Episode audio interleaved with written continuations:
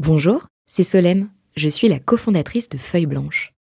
Le podcast que vous apprêtez à écouter est produit par notre agence. Nous sommes producteurs de médias d'inspiration pour les entrepreneurs et créateurs de contenu de marque. Vous avez un projet de création de contenu? N'hésitez pas à nous joindre sur un café at feuilleblanche.com. En attendant, bonne écoute 40 nuances de Next. Next 40, comme vous ne l'avez jamais entendu, animé par Olivier Mathieu et Thomas Benzazon. Et nous poursuivons dans ce 40 nuances d'Antoine Hubert, euh, cofondateur euh, d'Insect. Euh, Antoine, tu es toujours avec nous car tu n'as pas quitté ton micro. On retrouve notre compère Olivier Mathieu. Ravi de vous retrouver. Ce qui nous intéresse dans cette deuxième partie du podcast d'Antoine Hubert, bah, c'est aussi de comprendre les ressorts du succès, l'homme derrière l'entrepreneur. Donc je crois que tu as une, tu as une formation ben, du coup scientifique, ingénieur agronome, à quel moment est-ce qu'on décide, quand on est ingénieur agronome, de devenir entrepreneur? Quelle est, le, quelle est le, la motivation, le ressort essentiel et vital qui fait qu'on franchit ce cap? Euh, alors moi j'ai jamais voulu être entrepreneur euh, particulièrement. Euh, Punchline. voilà, je suis arrivé par là par hasard et par euh, et par entre guillemets. Non, c'est une succession de finalement de décisions progressives qui m'ont amené à ça. Et c'est aussi la rencontre des bonnes personnes au bon endroit, au bon moment finalement, euh, avec mes associés, euh, voilà, à Paris, sur des sujets euh, qui nous apportaient. On aurait été à un autre coin du monde et dix ans plus tôt ou dix ans plus tard, on voilà, ça, serait, ça serait, ça serait pas fait. Donc non, moi j'ai, alors même si j'ai une famille, enfin plutôt mes grands-parents aussi entrepreneurs, c'est des, des artisans, des commerçants. Euh, pour certains, donc il y avait peut-être, je, je pense pas qu'il y avait un, un, gène particulier, mais en tout cas, je les avais vus quand j'étais quand j'étais plus jeune, voir mon grand-père qui était imprimeur notamment, euh, euh aller le voir dans ses dans ses bureaux. Donc euh, je voyais lui qui avait son entreprise finalement, mais ça me parlait pas du tout. Après, je voulais trouver ça sympa, mais c'est pas ça qui m'a guidé dans mes études. Et plutôt, euh, je me souviens certaines plutôt de, de, de copains sur la route ou de copines qui me parlaient une chose marquante, qui disait que son, son père avait tout perdu en étant entrepreneur. Euh, quand j'étais à l'école, euh, c'était à l'école d'agro, et donc ça, ça m'avait plutôt euh, enfin, refroidi, même, même pas me dire que c'était intéressant d'être entrepreneur, c'est beaucoup trop risqué. Et ça va jusqu'à peut-être détruire sa famille, en fait. Donc ça, c'est ça, c'est bah, ça donnait pas spécialement envie. C'est et c'est c'est c'est qu'après, c'est par l'engagement, je pense, l'engagement dans ce projet associatif qui, voilà, en, en rentrant, de, en partant en Nouvelle-Zélande euh, en rentrant qui a fait que j'ai lancé ce projet. Mais ce qu'au départ, j'avais, moi, je voulais être un scientifique, je voulais être un chercheur, je voulais découvrir des choses, comprendre des choses. J'ai toujours euh, voulu comprendre, juste comprendre le, le monde qui nous entoure, euh, essayer de contribuer à ce que qu'on préserve mieux la nature, effectivement, euh, comprendre donc le passé en étant en voulant être paléo, paléobiologiste, paléontologue, comprendre le passé, puis un moment aussi comprendre aussi le peut-être pas le futur mais l'autre euh, le plus loin comme euh, la vie dans, dans l'espace exobiologiste donc euh, vraiment tout ce qui est à comprendre le monde autour de soi et, et, donc et donc comme dans la science en fait on monte des projets un, un, docteur qui fait sa thèse il monte un projet. J'ai tenté de monter au moins trois, quatre projets de thèse au fur et à mesure de mes envies qui ont évolué, qui n'ont jamais abouti parce que je passais finalement à autre chose. Euh, jusqu'à un dernier ou qui aurait été plus financé par mes précédents employeurs comme Altran dans le monde de la, de la mesure de l'impact environnemental et puis finalement Insect est arrivé à ce moment-là et j'ai laissé tomber mais mais je voulais c'était là quand on monte un projet scientifique on est docteur ou même après en fait, on, monte son projet, on doit le financer et il faut, lever des financements. Très euh, proche de l'entrepreneur. C'est très proche de l'entrepreneur. Un, un, scientifique est proche de l'entrepreneur. Il doit tout construire. C'est quoi mon objectif? Je vais démontrer quoi et je vais aller chercher des, éléments et construire mon discours et, mes expériences et pour euh, derrière euh, bah, bah, trouver des financements pour me permettre de démontrer ça. Tu as eu plusieurs sujets de thèse mmh. sur lesquels tu n'es pas allé au bout. Est-ce mmh. que c'est pas un peu la même chose avec le projet d'entreprise? On est une question de ton associé que tu as cité tout à l'heure, Alexis. On mmh. l'écoute et on revient à toi. Vous avez un message. Oui, salut Antoine. Écoute, je suis très heureux d'avoir euh, l'opportunité de te poser une question. Et ce tout particulièrement dans le cadre de ce podcast 40 nuances de Next, dont tu sais que je suis un, fan de la première heure. Alors, comme tu l'as peut-être déjà expliqué, comme tu vas l'expliquer aux, auditeurs, on a eu cette idée des insectes au sein d'une association que tu as cofondée. cette association était un lieu de, de réflexion très intense. les idées produire des insectes, c'est une idée qui pouvait paraître très très saugrenue à l'époque, qui, je l'espère, l'est un petit peu moins aujourd'hui.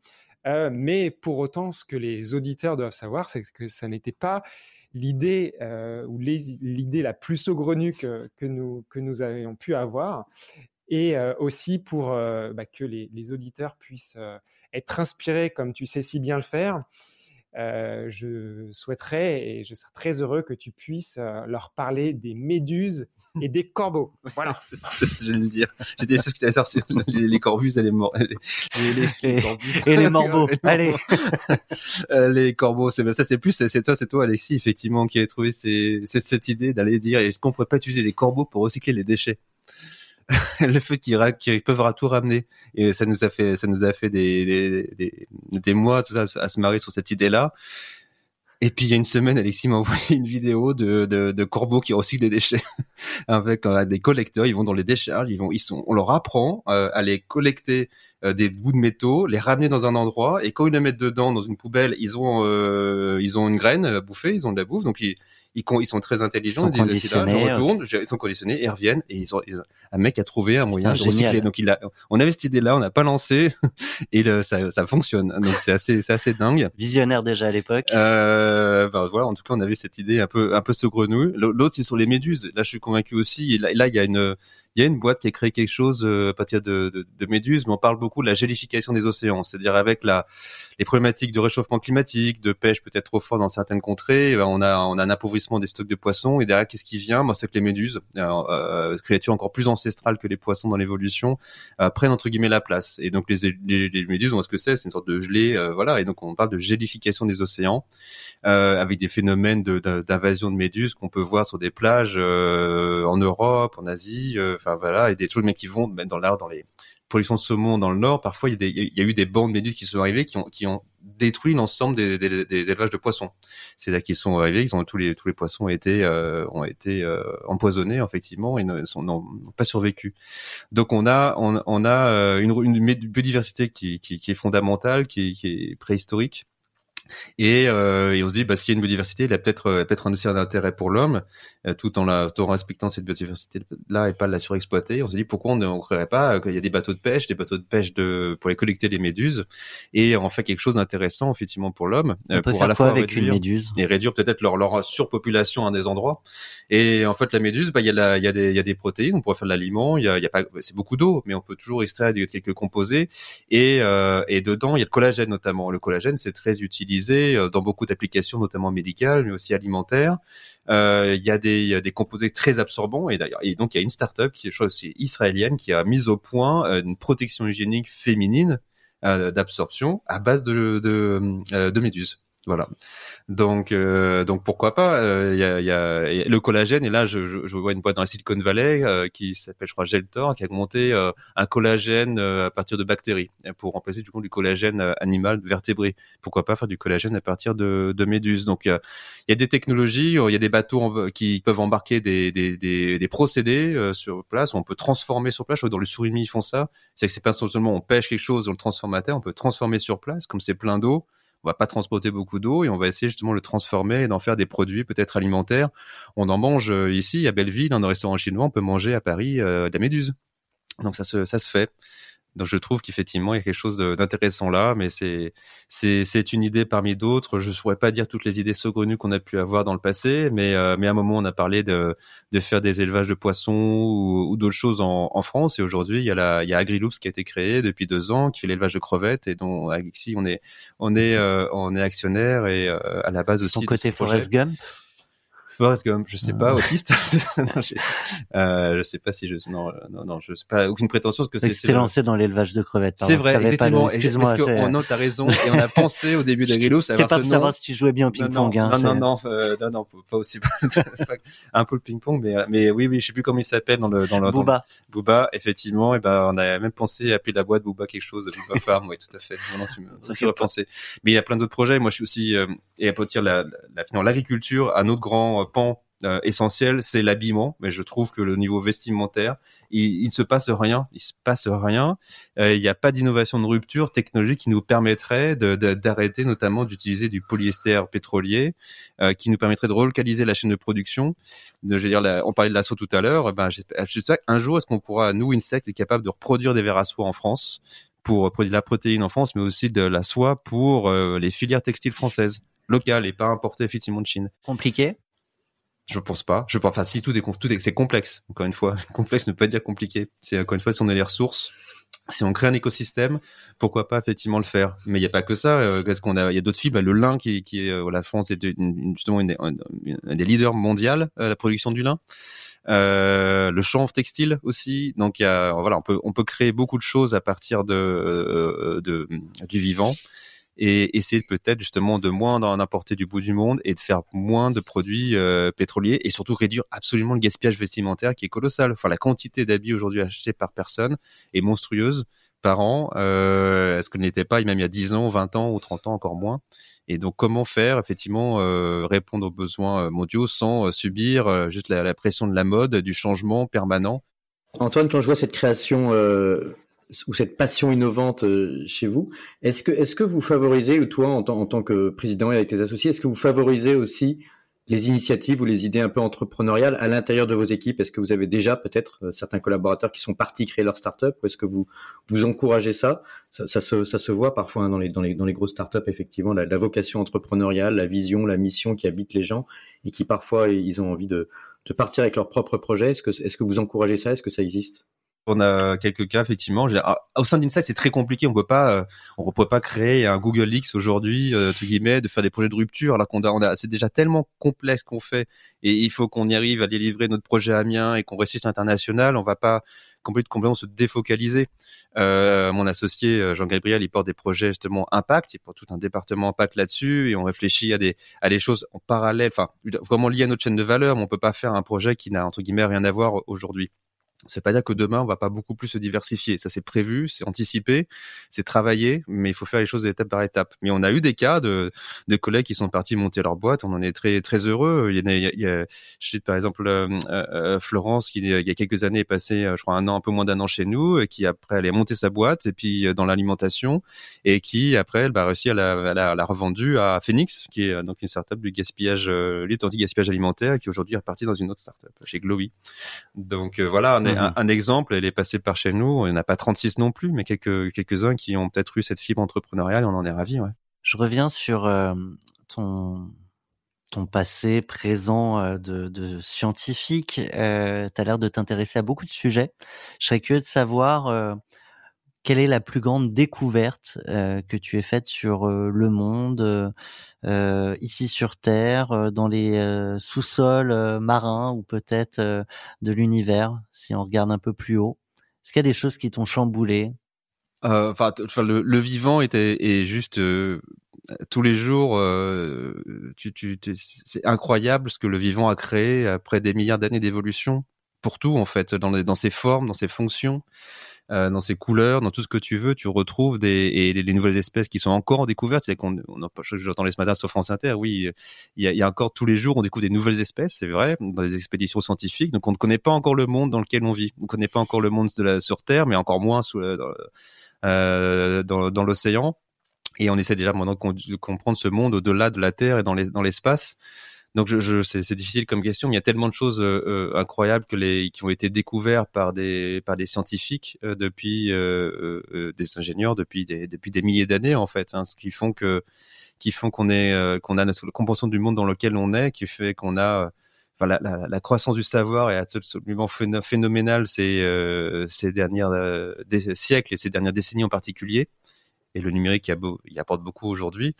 Euh, quand on sera capable, je sais pas, stocker de la donnée sur du sur de l'ADN, voilà, il y a des choses qui, enfin, combiner la, le, le comprend le cerveau, voilà ce qu'on voit, ce, ce que c'est faire de Musk sur, sur Neuralink, mais sur l'ADN en France, on a DNA Script, qui, qui, est une, qui est une startup absolument incroyable, euh, qui, qui, qui, en pointe justement dans son domaine. Donc on, on, on voit que la France peut, créer des, des, grands innovateurs et des grands, des grands progrès fondamentaux. Là, on est vraiment dans dans du, du très fondamental qui sera appliqué après avec des gens qui vont s'emparer de ces choses-là.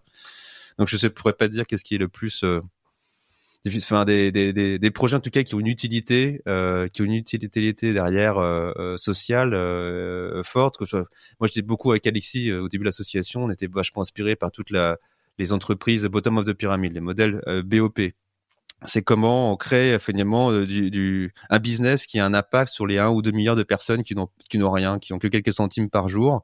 C'est ce que Danone a tenté de soutenir effectivement aussi, à faire des euh, avec le, le, prix Nobel de la paix Mohamed Younous en Inde des des, des, des yaourts qui qui coûtaient absolument absolument rien.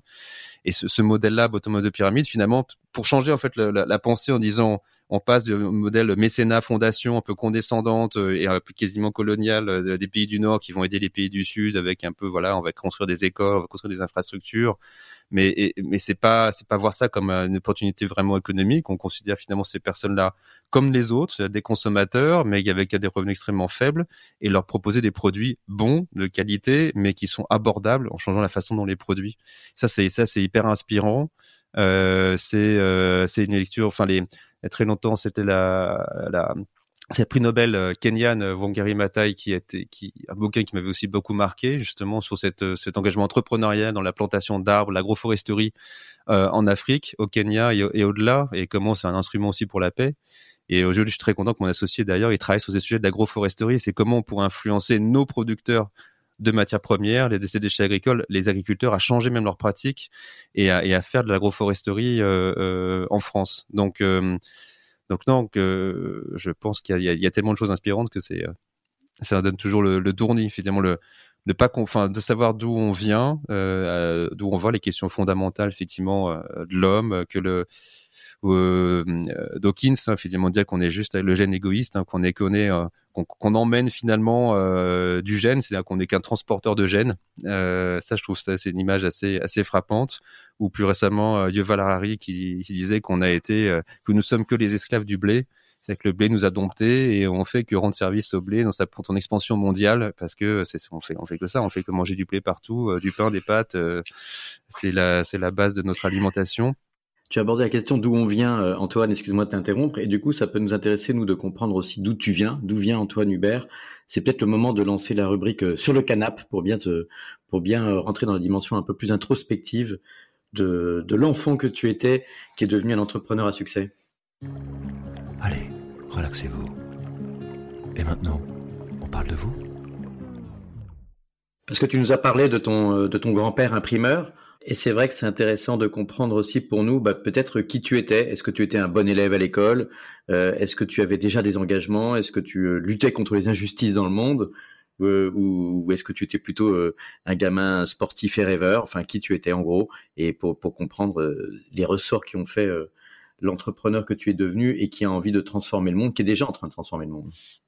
Euh, je sais pas si on est en train de le transformer. Enfin, à notre échelle, avec nos équipes, peut-être, mais on est encore très très loin d'avoir l'impact que je rêve d'avoir. Mais euh, euh, non, c'est pas, pas, pas très intéressant dans le sens une, une enfance assez classique, quoi. Mais euh, voilà, dans, en Savoie, euh, euh à Aix-les-Bains, même si je, je, suis né à Paris, mais mes parents sont partis euh, quand j'étais tout petit. j'ai commencé tout mon circuit scolaire là-bas.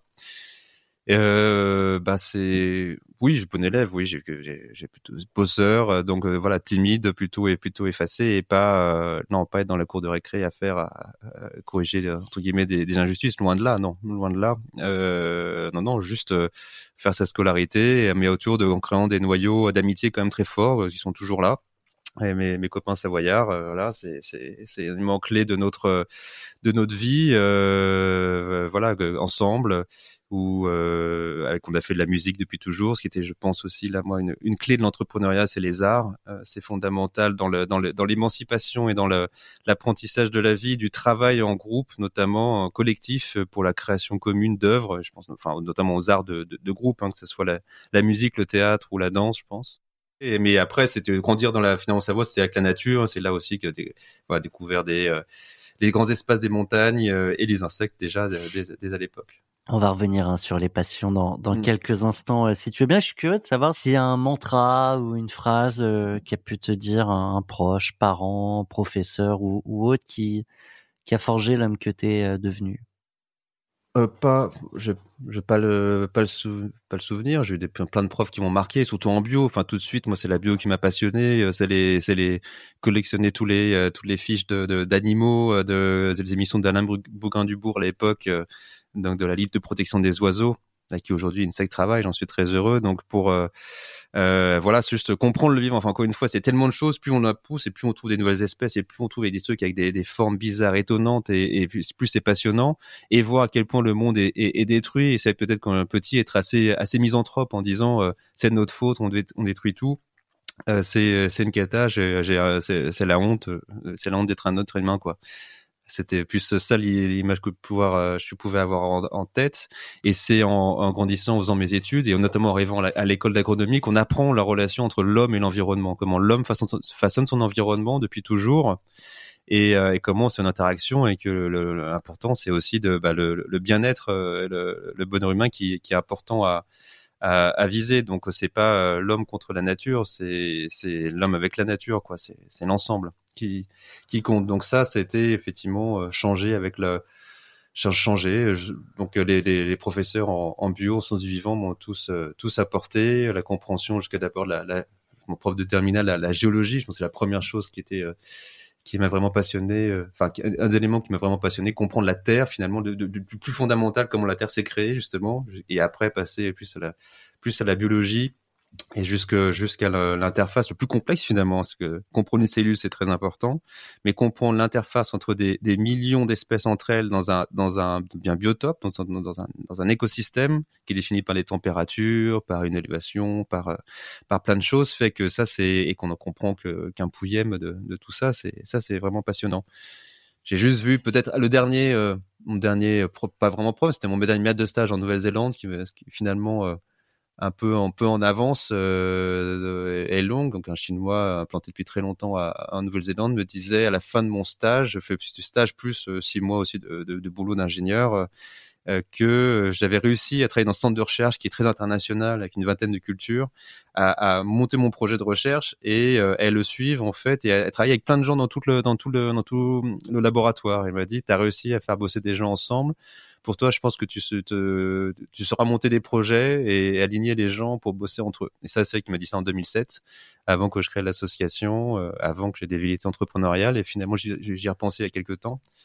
Euh, je sais pas si j'avais vu juste, mais en tout cas, parce que je sais pas ce qu'on peut dire, est-ce qu'on a réussi par ici encore à ce stade-là, mais en tout cas, réussir à fédérer des gens autour d'une vision et d'une envie, euh, déjà, ça, c'est effectivement une chose. J'avais rencontré un entrepreneur qui étudiait la permaculture pour en faire un modèle en entreprise. Mmh. La, la, permaculture, c'est quelque chose euh, effectivement incroyable qu'on travaille dans l'association euh, organique avec Alexis. Euh, mais c'est pas la c'est pas la réponse parfaite. C'est juste euh, l'agriculture. Ce qu'on disait dans l'association, c'est pas l'agriculture, c'est les agricultures avec un S. C'est-à-dire que c'est encore une fois, c'est pas ce qui compte, c'est l'équilibre, la nuance et la diversité. La diversité, c'est ça qui est essentiel et la diversité pour tout. On le voit dans nos dans nos, dans nos sociétés. Hein, euh, qui ont qui ont énormément besoin encore plus de diversité, mais on voit dans le, voilà dans la nature qui, c'est la diversité qui fait la, la richesse. Donc euh, donc oui, je pense que c'est je suis en train de perdre mon fil parce que on parlait de, de permaculture et de comment on pouvait. La... Dire, on peut pas opposer. Enfin, la permaculture n'est pas la solution euh, unique. C'est c'est une nouvelle façon de faire l'agriculture qui est pas dire nouvelle, hein, qui est très ancestrale, qui peut être qui est complémentaire à une grande agriculture de grande culture qui est très exportatrice, euh, avec celle de l'agroforesterie, avec l'agriculture biologique qui est pas forcément un système là. Enfin, il y a, y a plein de pratiques agricoles mais c'est plus on en aura, plus elles sont diverses. Il y en a des plus vertueuses que d'autres? Oui, on peut se poser, on peut se dire ça, mais après euh, la révolution verte, la révolution verte qui est tant critiquée aujourd'hui par rapport à ces intrants chimiques et pesticides, elle a nourri le monde. Les gens mouraient de faim avant. Je veux dire, ils mouraient dramatiquement de faim. Euh, c'est important de rappeler ça aussi. Faut rappeler pour... ça. Enfin, c'est-à-dire que c'est, c'est, faut, faut, faut, fondamentalement, euh, on, on, a réussi, les agriculteurs ont réussi à nourrir le monde, et c'est, et notamment les, en France, ils ont fait une, une révolution absolument massive. Et donc leur mettre aux gens aujourd'hui, euh, c'est les mettre le, sur tout le, leurs épaules les mots euh, environnementaux, c'est, c'est absolument injuste. Euh, ils ont fait ce qu'on avait, dont on avait besoin, la société avait besoin. Euh, avant, on mourait vraiment de faim, c'est-à-dire au quotidien. Aujourd'hui, est-ce qu'on peut mourir à long terme de cancer lié à la façon dont on produit? C'est pas encore déjà rassuré. Le problème, c'est plus d'ailleurs les paysans qui manipulent les produits dangereux avant tout, et c'est eux qui sont exposés les pour premiers. Leur santé, c'est eux, qui sont exposés les premiers avant les consommateurs, bien bien avant. Euh, donc est-ce que est-ce qu'on peut faire mieux aujourd'hui? Maintenant, mais tant mieux. Oui, évidemment qu'on peut faire mieux. Mais en fait, à l'époque, on pouvait pas faire mieux que de faire euh, que. Enfin, on a fait ce qu'il fallait faire. Donc maintenant, on a, on a justement la science qui permet d'adresser la complexité. Et c'est ça qui, est, encore une fois, qui est le plus difficile, c'est comment, euh, voilà, avec des intrants, finalement, ça simplifie. Je fais une grande monoculture, ça simplifie. Donc j'arrive à produire des grands volumes et, et, et suivre la demande mondiale.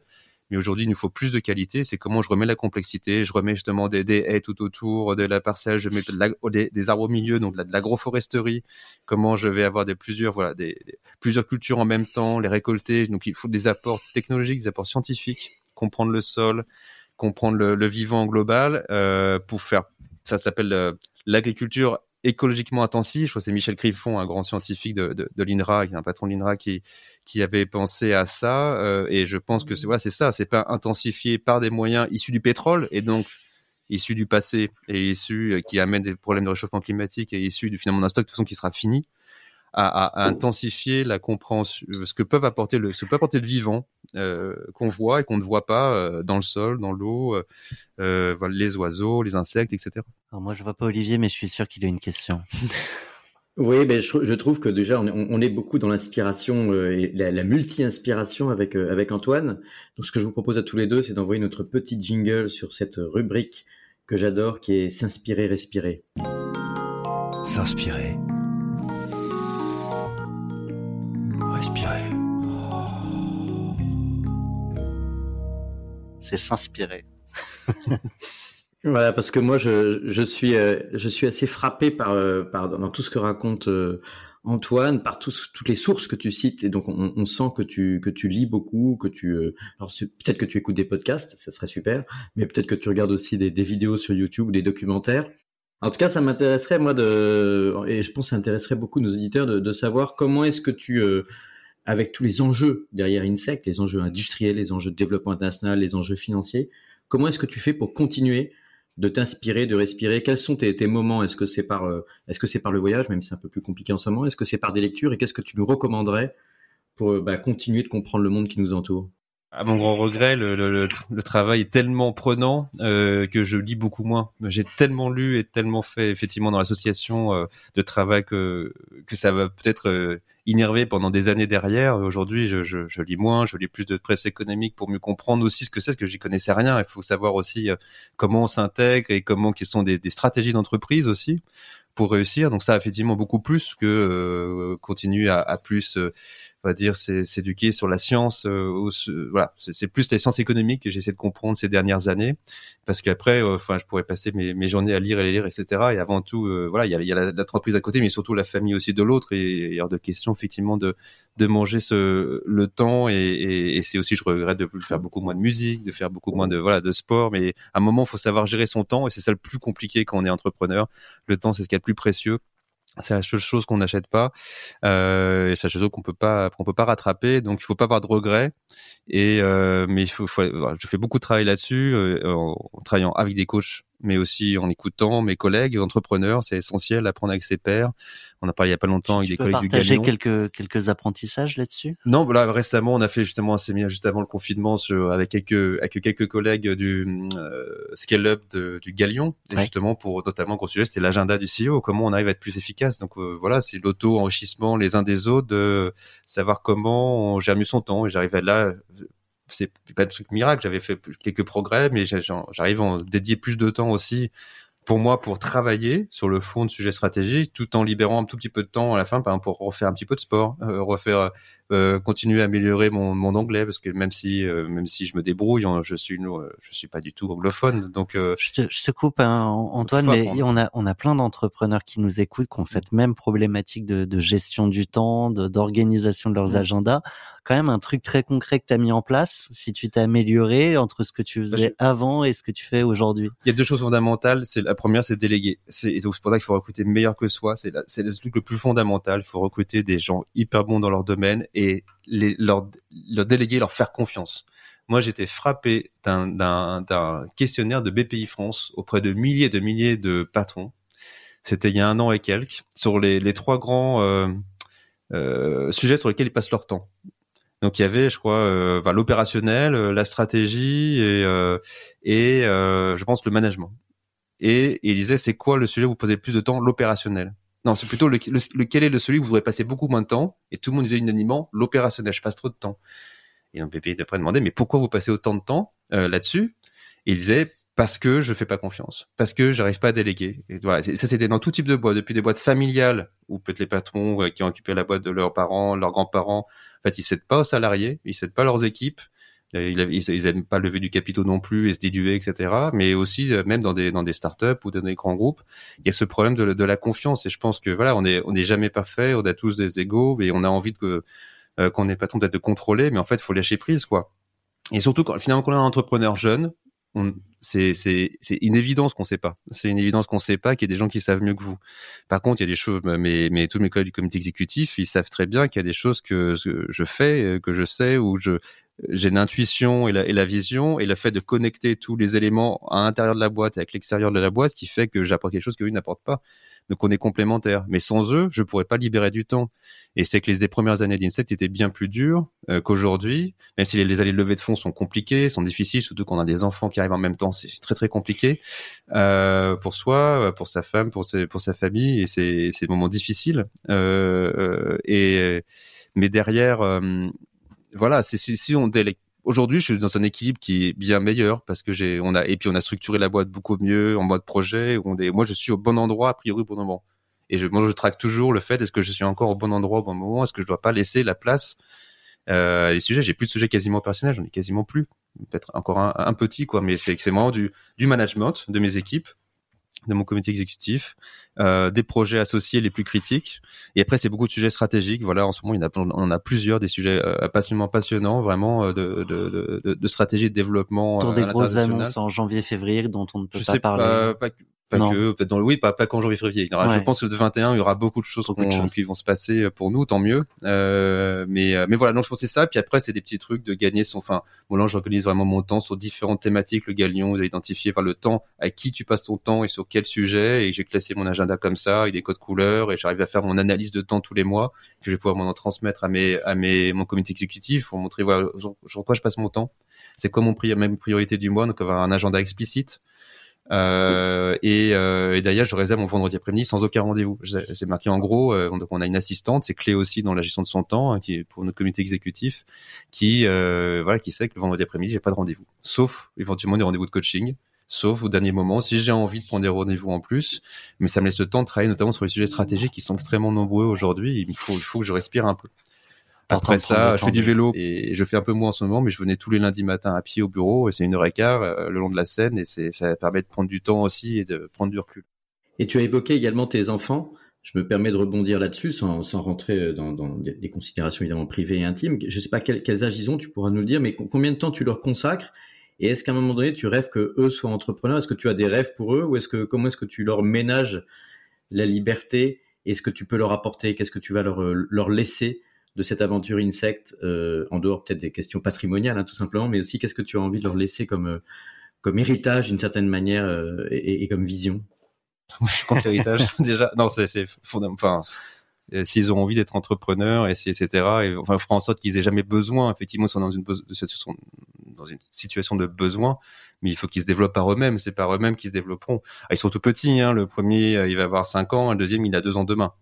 Donc, euh, donc c'est, on n'est pas. Ce qui compte, c'est juste qu'ils soient, qu'ils me voient. C'est la première chose. Au lieu de se passer du temps ensemble, c'est passer euh, les amener à l'école le matin. Donc, euh, c'est ma femme qui les récupère le. Enfin, on a une, aide aussi, hein, et nous qui nous aide le soir après l'école. Et puis, donc, on pourrait faire toujours plus. Moi, je, je suis jamais satisfait du temps que je passe avec mes enfants, avec ma femme. J'aimerais bien faire plus. Euh, voilà, ces derniers week là, ces deux trois derniers week-ends, j'ai un peu de boulot parce que j'arrive pas à tenir dans le temps de la semaine, mais la plupart de mes week-ends sont quand même préservés, à part quelques mails par-ci par-là. Donc non, non, c'est hyper important ce, temps-là. Donc c'est la première chose, c'est voir ça, c'est voir une famille qui, qui fonctionne bien, du, du l'entrepreneur qui passe euh, du temps avec avec ses enfants. Ma femme a un temps aussi, elle est, responsable d'une entreprise, d'une structure professionnelle. Elle a aussi énormément de boulot.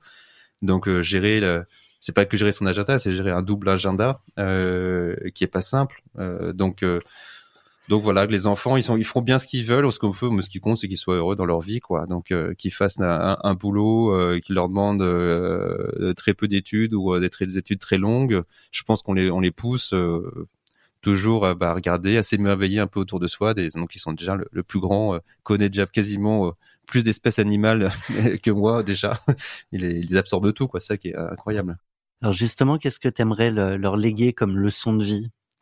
Je crois que ceux qui font l'état d'X ont dit si vous deviez mourir demain, vous avez dix minutes pour partager euh, quelque chose d'essentiel euh, au grand public. Qu'est-ce que tu partages à, tes enfants et peut-être plus largement sur euh, sur la vie et ce que tu en as compris?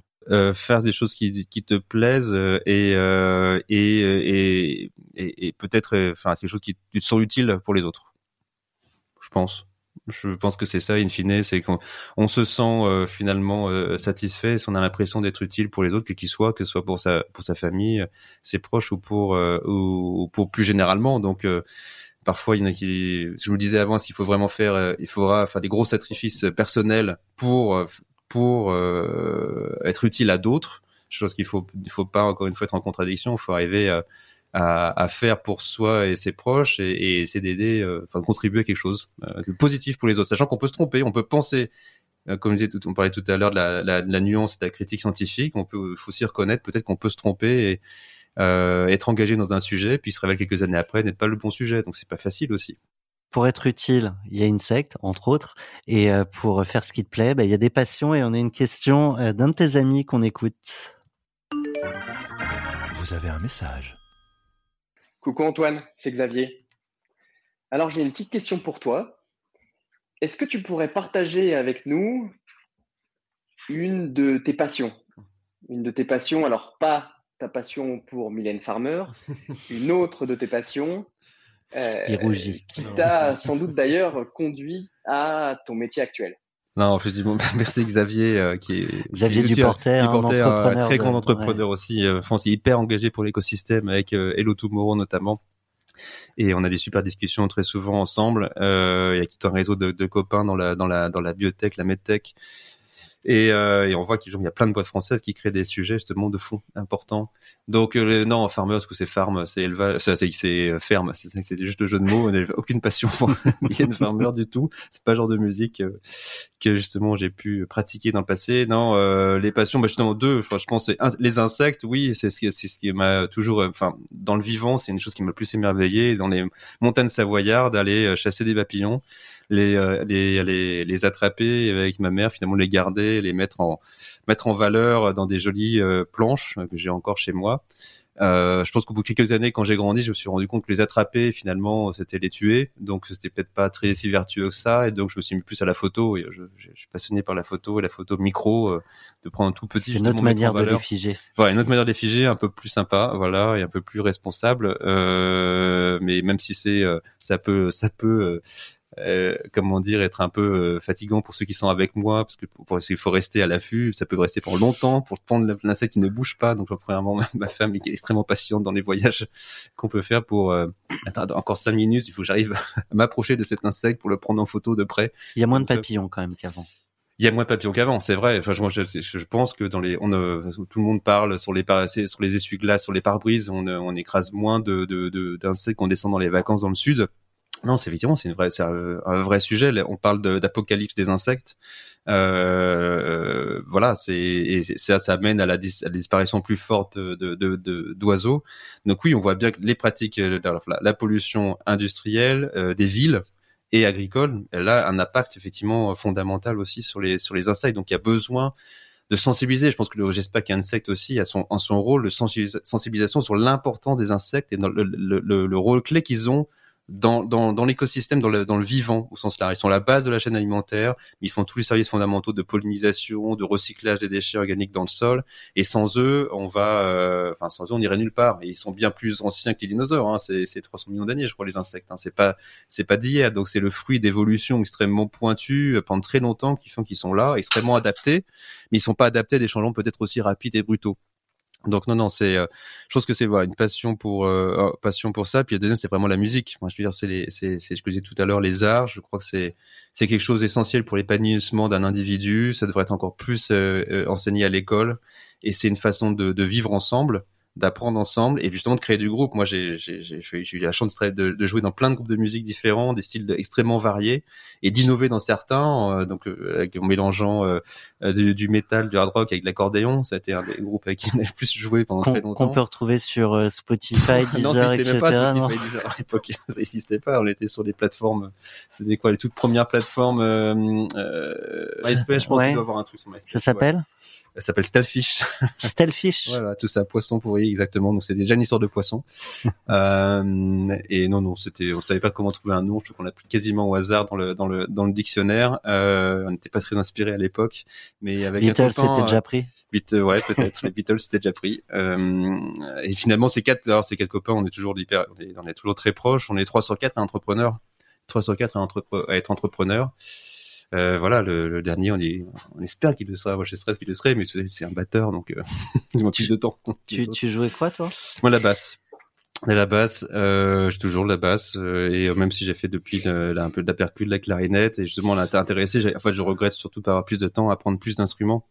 Ça, c'est, il y a tellement d'instruments passionnants, et donc du coup, jouer ensemble, ça permet d'être autour d'un d'un projet euh, qui peut être, on a fait des, des, enregistrements, des CD, ça peut être joué des, des, concerts, donc ça il faut répéter, il faut s'organiser, c'est un, un leadership de groupe, certains, certains prennent plus de leadership que d'autres, et, euh, et puis surtout qu'on compose, qu'on crée des, des chansons ensemble, ben, en fait on crée une sorte de, un produit qui va trouver son public ou pas, et donc je trouve que c'est effectivement très, euh, moi ça a été, enfin à posteriori, j'ai énormément appris dans tous ces, dans tous ces groupes, euh, en Savoie, à Paris, en, en Martinique, en Nouvelle-Zélande, en Bretagne, euh, avec des tonnes de gens qui sont des amis euh, très proches toujours, parce que la musique continue à rapprocher. Euh, J'ai une question d'ailleurs à ce sujet qui est Antoine, qui est, sur le. Souvent on dit qu'il y, a des ponts entre la science et la musique, et je, me demandais en fait si d'un point de vue scientifique, euh, la musique t'intéresse aussi. Est-ce que par exemple, on, l'a dit dans la culture, que la, musique peut jouer un rôle sur les plantations agricoles ou sur ou sur, sur certaines plantes. Est-ce que, est-ce que vous n'avez pas essayé de faire des, c'est vraiment la question stupide du jour. Est-ce que vous n'avez pas essayé de mettre de la musique pour faire, euh, pour développer les insectes? Est-ce que ça peut avoir un, rôle? On a pensé, on n'a pas encore eu le temps de mettre les protocoles expérimentaux en place, mais oui, c'est une question de fréquence, d'onde, et voilà, il y a des théories, euh, la création du monde autour des, des, théorie des cordes. Enfin, c'est les questions de frisson fondamentale, la pulsation finalement, la pulsation du monde, de l'univers. Euh, et, et, et, donc euh, oui, je pense qu'il y, y, a forcément des choses liées autour des fréquences, des ondes qui seraient euh, positives pour nos insectes. Et euh, voilà, la musique adoucit les mœurs. Peut-être qu'elle adoucira effectivement aussi euh, nos insectes pour encore qu'ils soient encore plus épanouis dans nos dans nos fermes. Mais euh, voilà, non, pas. voilà, c'est en tout cas oui, c'est c'est un rôle c'est un rôle essentiel. Voilà, la, la musique, la créativité, toujours dans le dans les dans le développement de l'homme, dans son dans son émancipation de, dans les derniers siècles, depuis depuis toujours, le, la rythmique, la mélodie. Et, euh, et, je pense vraiment encore une fois, c'est une école de l'entrepreneuriat. Et, et, et, si j'avais le, le, temps, euh, pousser, pas créer euh, des écoles de musique, des écoles pour aussi lier entrepreneuriat et musique d'une certaine mmh. façon, apprendre à apprendre à vivre ensemble aussi encore un peu plus euh, dans un dans un monde de plus en plus divisé. Tu es, notre crois, notre deuxième musicien parmi les. Alors tous se sont peut-être pas livrés sur leur, leur, passion musicale, mais on avait également Frédéric Mazella qui. Euh... Au piano, ouais. Ouais, no notamment. Euh... Euh, Olivier, c'est euh, le moment euh, de la claque, si ça te va. oui, en effet, on a, on a cette petite rubrique, Antoine, qu'on te, qu'on te réserve parce qu'il faut savoir que quand on t'écoute parler, et c'est souvent le cas des entrepreneurs, on voit euh, tous les aspects positifs, le succès, euh, et donc euh, parfois c'est même intimidant pour les auditeurs de demander mais est-ce, est qu'il a connu que des succès? Euh, Et moi j'ai toujours trouvé aussi en tant qu'entrepreneur que c'est intéressant de reconnaître ses échecs. Tu as dit d'ailleurs qu'il fallait se tromper. Je, j'ai entendu ça dans ton dans tes explications tout à l'heure. Donc on va te lancer le petit jingle la claque et tu vas pouvoir réfléchir et partager avec nos auditeurs un moment euh, peut-être d'apprentissage à travers un, un échec que tu aurais pu connaître. Waouh Même pas mal. pas mal un échec. On en, fait, on passe son temps à, à se tromper euh, dans une start-up, dans n'importe quel, dans un peu toujours, mais c'est ce qui compte, c'est qu'il y a plus de réussite que de que d'échecs au quotidien et qu'on essaie de pas faire deux fois la même, deux fois la même erreur. Donc, euh, et il faut pas que plus ce soit une erreur qui soit absolument fondamentale, qui remet tout en tout en cause, comme euh, mettre un produit sur le marché, j'en sais rien, qui, est dangereux et que du coup euh, des gens se blessent avec ou en sont malades, etc. ça serait, ça serait une erreur fondamentale. Euh, non, on a fait plein d'erreurs je, je sais pas, dans dans dans dans certains choix. De euh, on, ne, on savait pas forcément tout aussi au début, mais on était très accompagné. On a raté des financements au début, ça a été compliqué du coup. Euh, au départ, euh, c'était le, le, démarrage de l'entreprise n'était pas simple, euh, mais euh, ce qui est le plus dur finalement, encore une fois, c'est l'humain. C'est, enfin, faut reconnaître qu'on se trompe. on peut se tromper quand on recrute des gens euh, parce que c'est pas la bonne personne et qu'il y a rien de personnel. Mais euh, mais parfois aussi on se rencontre euh, tard et ça, ça peut avoir des effets. Euh, des, des, pas très bons effets finalement dans la dynamique d'un groupe. Donc ça c'est pas simple. On peut regretter effectivement certaines d'avoir écouté certaines personnes et ne pas avoir reçu aussi, peut-être plus tôt, plus courageusement, euh, leur dire qu'il était temps effectivement qu'ils s'en aillent. Euh, voilà, ça c'est. C'est des premiers dilemmes, ça, quand on quand on débute hein. sa vie d'entrepreneur. Bah, on sait pas faire ça du tout. Enfin, qu'on n'ait surtout pas été, on n'a pas été un, manager entre guillemets, un gestionnaire dans le passé. Euh, d'apprendre ces choses-là, et ben le fait déjà qu'on le soit on a toujours été quatre au début, et puis qu'on ait d'autres euh, patrons qui nous ont rejoints, directeurs, ça nous a aidé euh, aussi. Mais d'être à quatre et se retrouver, se dire est-ce qu'on ne, se trompe pas effectivement? Je pense que c'est ouais, c'est souvent dans l'humain. Enfin, on a fait plein d'erreurs techniques, on a fait plein d'erreurs scientifiques, euh, on a eu des, on a plein eu des moments des fausses, des, espoirs euh, déçus rapidement, de, de prouesses qui non, on n'était pas du tout. Donc, donc non, je pense que le et, je sais pas, par contre, des difficultés, oui. Je pense que le, moi, le plus dur, ça a été, je le dis tout à l'heure, les, la gestion familiale et les, financements au même moment que la naissance de mes deux enfants, ça a été euh, c'était extrêmement dur pour moi, pour ma femme aussi, et je, je enfin, c'est pas des, c'est pas des moments qu'on a envie de revoir, euh, de revivre, même si c'était une fine, c'était, enfin, ces moments hyper joyeux de la naissance, mais et, et, hyper tendus de, de, closing, de signature, etc. En, parallèle, de négociations, qui in fine sont positifs. On a juste pas envie qu'ils se superposent en fait, parce que du coup, c'est pas, c'est pas l'un ou l'autre, et donc euh, à côté de ça, même si j'ai passé du temps, et c'est aussi pour ça qu'on a on a poussé. Euh, euh, et, enfin, j'ai poussé tout de suite et mes collègues m'ont suivi pour la création d'un congé paternité pour pas, pour prendre du temps justement que les pères passent du temps avec leurs enfants et ça c'est ça c'est ça c'est une absurdité que j'ai pu réaliser en me rendant compte à la naissance de mon premier que j'allais devoir rester que 11 jours chez moi avant de retourner au boulot. Vous êtes plusieurs entrepreneurs hein, du, du Next 40, mais pas que, avoir ah bah milité pour, euh, et tout. Et nous, là, aujourd'hui, c'est c'est 10 semaines qu'on paye hein, de mmh. congé paternité, 10 semaines à 100%. C'est avec le père à la même durée de congé que la mère euh, pendant 10 semaines, 100% payé par l'entreprise. Aujourd'hui, il y a 4 semaines maintenant payées par l'État, donc tant mieux, ça va dans le bon sens, mais on continue à payer 10 semaines. Et c'est la base de la, justement, d'équilibre euh, femme-homme. Hein, si c'est de, aujourd'hui, euh, être capable, enfin, c'est que, est responsable, il verra que bah, il y a des jeunes femmes qui partent en congé maternité, mais aussi des, des jeunes euh, hommes aussi. Et donc il y aura plus les promotions que pour les hommes, parce que les femmes s'en vont, des, des, des, carrières à trous. Les hommes auront aussi des carrières à trous. Donc, et donc tout le monde égalité de traitement face à la promotion dans l'entreprise, face à l'égalité salariale. Et demain, j'espère aussi que ça aide à la c'est sans, sans, prétention, mais en tout cas à la libération un tout petit peu de la charge mentale qui pèse euh, tellement sur les femmes, euh, le fait que les hommes soient chez eux à la naissance et prennent des, des rythmes, des habitudes. Voilà, en, passant du temps avec leurs enfants et en étant pas que c'est pas que la femme qui va tout gérer dans, dans les achats, dans la gestion de la maison, etc. D'être présent au début, je pense, j'espère que ça contribue justement à mettre des nouveaux repères, des nouvelles bases, qui fait qu'il y a aussi un meilleur équilibre de relations femme-homme à la maison. Mais bon, c'est peut-être très extrêmement optimiste et, et, prétentieux de penser ça, mais j'espère que ça y contribue. C'était euh, la carte blanche euh, d'Antoine Hubert d'Insect. Euh, et du coup, une transition euh, parfaite, hein, Olivier, sur notre, dernier, notre dernière rubrique, la rubrique Sista. Mm. Oui, on donne, on aime bien donner Antoine la parole aussi, ou en tout cas un coup de projecteur sur les entrepreneurs, les entrepreneurs au féminin, parce qu'on voit que dans Next 40, on a, on a assez peu de femmes. On a eu Julia Bijawi de Frischti, mais finalement, il y en a assez peu qui, euh, qui sont arrivés encore à ce niveau de succès de, qui fait, qui fait le, le, bah, les, 40, les 40 startups les plus grosses de l'écosystème de la French Tech française. Donc, euh, on va te demander de citer et de, de, mettre en avant une, une entrepreneur, un projet, et on pourra euh, ensuite bah, te demander pourquoi, et surtout aller lui poser une question en ton nom, qui sera ensuite un podcast à part entière. Merci, c'est que c'est important. On, a, on, a, on est beaucoup trop masculin encore, et euh, il y, a, y, a des, y a des quand même des beaux exemples dans la dans la dans la tech. On voit de Lucie Bach dans Too Good To Go, dans le gaspillage à lui contre le gaspillage On a déjà eu d'ailleurs en Sista, ouais, j'imagine. Ouais. Euh, Sandra Ray, effectivement. Donc ouais, il y a quelques entrepreneuses emblématiques, mais en fait elles sont beaucoup trop euh, peu nombreuses et donc euh, moi je pense à une, copine qui s'est qui s'est lancée depuis quelques années dans l'agriculture justement locale enfin l'alimentation locale euh, Charlotte euh, Trossa à Avignon qui qui récupère des des des fruits légumes un peu abîmés des écarts de production pour contribuer à la réduction du gaspillage alimentaire et pour en faire des produits bio euh, pour justement des, des soupes, des, des produits de conserverie, etc. Et voilà, c'est local, c'est bio, c'est durable et c'est voilà, c'est génial. Elle fait des très bons produits, très bons. Et c'est vrai que c'est, mais c'est pas facile, effectivement, en plus dans une, entreprise qui n'est pas une entreprise vue comme technologique, du coup, pour euh, notamment des solutions, du financement, euh, la, croissance et d'être, ne pas, euh, ne pas être trop absorbé par son travail, parce qu'il y a une usine à faire tourner, il y a des, équipes, etc. Donc, on le voit à plein de sujets que, que je vois aussi au quotidien. donc voilà, moi je trouve que c'est, c'est génial. Il faut acheter ces produits. On les trouve dans des magasins bio en France. Local en bocal. Local en bocal, tout à fait, oui. Si tu avais une question euh, qu'on lui posera en ton nom avec notre associé Solène Etienne. Ah, il est pas réfléchi. Ah, euh, une question. Euh...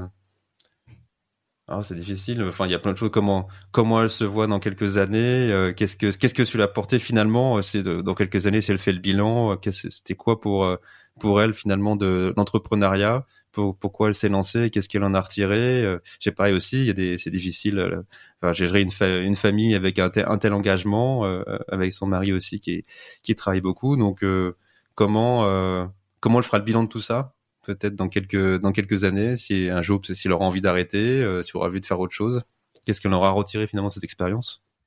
Eh bien, cette question, on va mm. lui poser dans, dans, un podcast qui lui sera dédié. Avant, on, on avait la, la, chance de les avoir, on les intégrait dans, dans le mm. podcast de, de, nos invités, mais mm. finalement on leur donnait que six minutes de parole pour mm. tous ces beaux projets. On n'était pas encore assez satisfait de, de nous et, notre manière de mettre plus de femmes euh, en lumière à travers 40 euh, nuances de Next. Donc euh, on va lui donner la parole.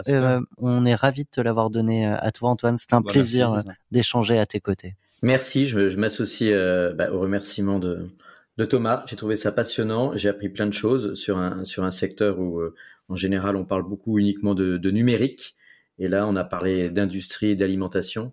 Donc, on s'est projeté dans, dans un monde euh, futur, peut-être un peu plus, euh, un peu plus ouvert et, et, très différent et un peu en disruption avec nos habitudes de 40 millions de Next. Si je peux dire un dernier mot, si je pense que c'est si pour tous les, jeunes qui veulent monter des boîtes, il y a tellement de sujets, tellement importants pour résoudre les grands problèmes contribuer à résoudre ces problèmes-là, s'ils peuvent se consacrer à ça, comment mieux manger, comment mieux se nourrir, comment mieux se déplacer, tout en faisant, en faisant, en ayant moins d'impact, plutôt que se jeter sur des, des le développement d'applications euh, euh, qui peuvent être sympas à court terme, on ne sait pas ce que ça va, enfin très vite abandonner par un consommateur versatile. Euh, pensez à ça, enfin et, voilà, comment être utile et comment créer, comment créer de l'impact. C'est, je pense, euh, on a besoin de vous. Eh bien, nous, on a besoin de partager des messages comme le tien. Un grand merci euh, à toi, Antoine, encore une fois, et salut euh, ton associé. D'ailleurs, il nous entend. Mm. Donc, euh, bonjour à toi, Alexis. Tous tes associés, d'ailleurs. Merci à tous. Merci. 40 nuances de Next.